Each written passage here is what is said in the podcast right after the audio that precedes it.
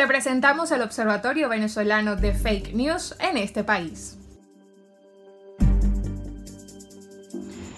Soy Ana Carolina Arias, observadora desde el estado Nueva Esparta. Presentamos cómo una información falsa puede causar conmoción. Circula por la red WhatsApp en grupos de la isla de Margarita, en el estado Nueva Esparta, la información de un huracán que se aproxima al país. La unidad informa, próximo huracán con dirección a Venezuela, hasta los momentos no cambia el curso, por lo que alcanzará a Venezuela el día domingo por la madrugada. Las probabilidades de que se convierta en un huracán son de 80 a 90%. INAMED ya lanzó el informe, lo pueden encontrar en sus plataformas. Mi recomendación es recarguen baterías, tengan velas a la mano, si es posible cocinen lo que es necesario para conservarse. No sabemos la magnitud del mismo y cuánto daño pueda causar, por lo que potabilicen agua, alejen sus camas, electrodomésticos, muebles de las ventanas cercanas y tengan un botiquín de emergencia a la mano. Compartan este mensaje, no para alertar, sino para prevenir. Aquí les dejo los links y anexan dos direcciones a publicaciones en medios de comunicación de circulación nacional. La noticia se cuela porque desde el jueves 24 de junio fuertes lluvias se registraron en la isla de Margarita y la población estuvo alerta por los daños que se registraron en viviendas a consecuencia del desbordamiento de ríos y quebradas. De hecho, en torno al tema, los usuarios del grupo WhatsApp contaban sus percances y advertían lo que harían para minimizar posibles consecuencias. Ante la importancia de los fenómenos climatológicos, desde el Observatorio Venezolano de Fake News consideramos importante verificar la información. El primer paso fue revisar los links que anexaba la unidad e inmediatamente detectamos que se trataba de una advertencia desactualizada.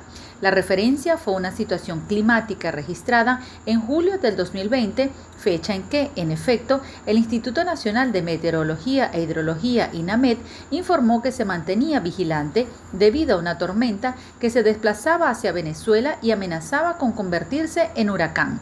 Se trató de la tormenta Gonzalo, pero incluso para la fecha ya se había degradado a depresión tropical y mantenía un desarrollo errático, es decir, aunque seguían las precipitaciones y ráfagas de viento en las regiones nororiental, insular y centro norte costero se habían desacelerado y se preveía su disipación en las siguientes horas. De hecho, se advertía que las islas que resultarían más afectadas por Gonzalo serían las llamadas de Barlovento, como Barbados y Santa Lucía. El siguiente paso fue consultar a una fuente directa como el director de Protección Civil en la región insular, Aldo Pustillo, quien afirmó que el clima lluvioso se debió a la presencia de la onda tropical número 11 que afectó a gran parte del país y a su paso activó la onda de convergencia intertropical, provocando fuertes precipitaciones acompañadas con tormentas eléctricas. Aunque en efecto se registraba una situación climática poco usual para la región insular, Hacer circular una información falsa en tales condiciones como las que se vivían pudieron orientar decisiones erradas. De hecho, una joven habitante de la isla de Margarita afirmó que la noticia causó gran alarma en su hogar y todo se volvió confuso. Esta unidad es un ejemplo claro de la responsabilidad que tenemos al reenviar una información no verificada.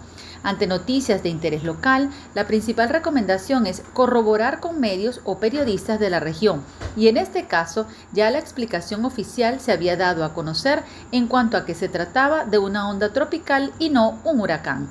Asimismo, ir a fuentes directas como instituciones relacionadas con el tema es una vía importante para la verificación oportuna e igualmente considerar la propia revisión de las direcciones de información que muchas veces se envía.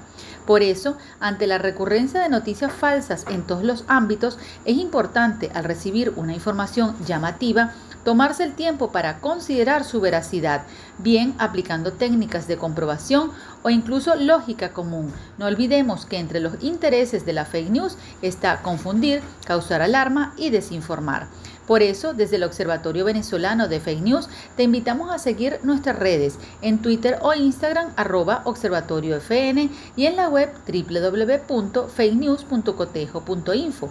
Soy Ana Carolina Arias del Observatorio Venezolano de Fake News desde Nueva Esparta. Esto fue el Observatorio Venezolano de Fake News en este país. Para conocer más de los hallazgos del observatorio, visita sus cuentas de Twitter e Instagram arroba observatoriofn y su página web fakenews.cotejo.info.